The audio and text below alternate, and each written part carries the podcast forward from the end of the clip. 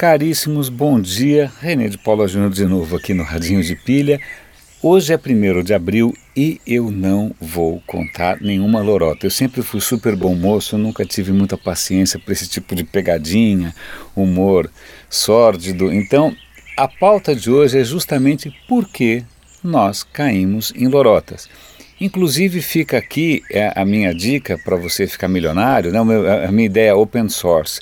Por favor, você que é tecnicamente mais capacitado do que eu, execute e revolucione o mundo. A minha ideia é simples: criar uma extensão de Chrome, uma extensão de browser que detecte bullshit, que detecte lorotas, que detecte papo furado. Acende lá vermelho, amarelo, é, verde, né? para aquilo se aquilo que você está lendo na tela procede ou é teoria da conspiração, alienígenas, boatos insanos. Tá?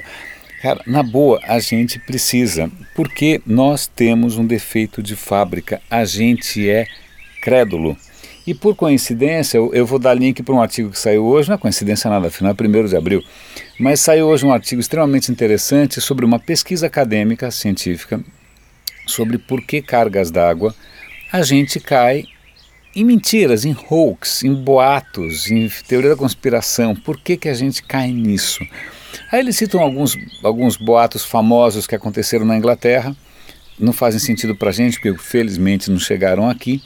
Né? Mas aí o que o pesquisador percebe é que existem cinco fatores por trás de um boato de sucesso. Tá? Normalmente você cai num boato ou numa história dessas né, fantasiosa por conta de cinco fatores. Preste atenção. O primeiro deles é a pessoa, você confia na pessoa que te contou? Esse normalmente né, é um parente, é um amigo, ou é uma autoridade, é um ator bonito, não sei. Né? A segunda questão é: mais pessoas acreditam nisso? Muitas vezes né, isso já tem um zoom, zoom, zoom, ou então no próprio discurso do cara ele já leva a entender que muitas pessoas acreditam nisso. Então, bom, segundo, primeiro é você confia na pessoa, segundo é mais pessoas acreditam. A terceira o terceiro fator é alguma coisa comprove, existem evidências em favor disso. Esse também é muito fácil de forjar, porque é só falar que um pesquisador, um cientista isso, um cientista aquilo, fulano disse, fulano viu, tal. Né? É muito fácil a gente é, acreditar que existem evidências que servem de base para isso. É só ver a história da, dos alienígenas na área 51 e assim vai. Né? O cara sempre cita um relatórios secretos do governo, porque se fossem secretos, como é que ele sabe do relatório secreto? A quarta questão, a quarta questão é interessante que isso isso confirma as minhas suspeitas, isso está de acordo com o que eu já acredito. Então vamos imaginar que lá no fundo, no fundo, no fundo, você sempre desconfiou que, não sei, eu não vou falar nada aqui para não né, trazer à tona algum preconceito é, é, vergonhoso, mas isso confirma aquilo que eu já acredito? Esse é um ponto interessante porque, por natureza, faz parte da natureza humana, a gente tende a reagir mal contra aquilo que contraria o que a gente acredito, que a gente pensa. Né? Isso explica porque durante tanto tempo a gente acreditou que, sei lá, o Sol girava em torno da Terra, né? porque quando você vem com uma outra teoria, você fala, pera, desculpa, eu estou vendo o Sol girar ali, para de me encher o saco. Né?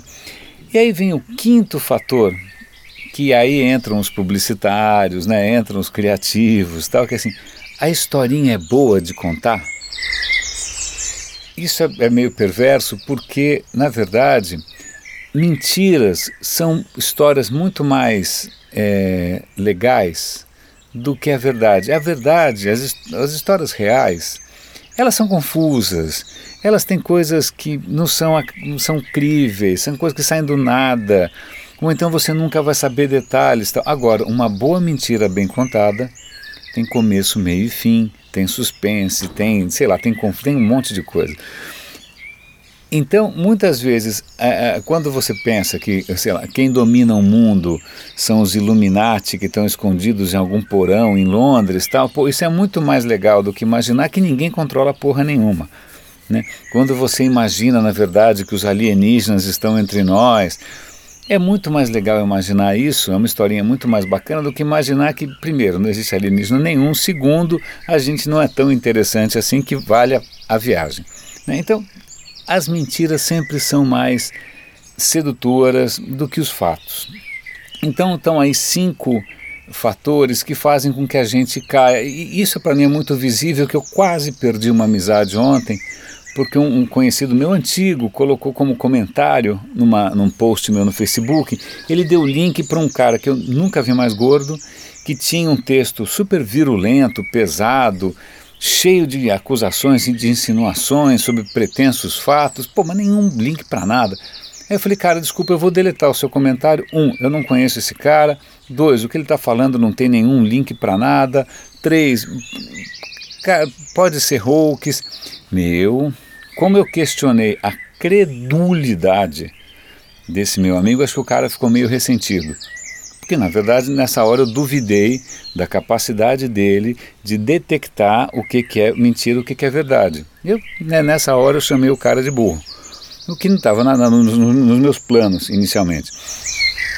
Então eu deletei e aí, mas agora vendo esse artigo, eu vejo ali os cinco pontos. Eu falo, ah, o cara. A resposta do meu amigo, né? Ah, eu conheço o cara. Eu falei, pô, daí que você conhece o cara? Eu não conheço. Se eu não conheço, eu não sou obrigado a, por tabela, confiar em quem você confia.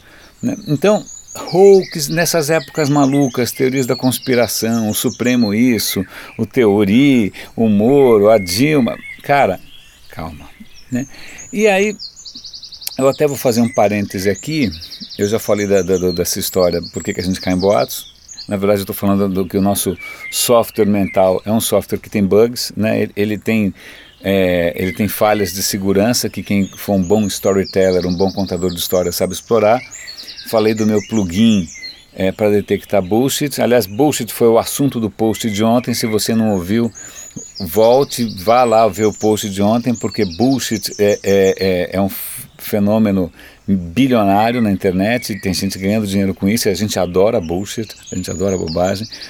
Por último, eu vou dar aqui link para um artigo que eu escrevi ontem, que de uma certa maneira tem a ver com isso, que é o seguinte: eu assisti um vídeo, que eu vou dar link também, no, no artigo da link, que é um filósofo dizendo o seguinte: tecnologia por si só não vai salvar o mundo.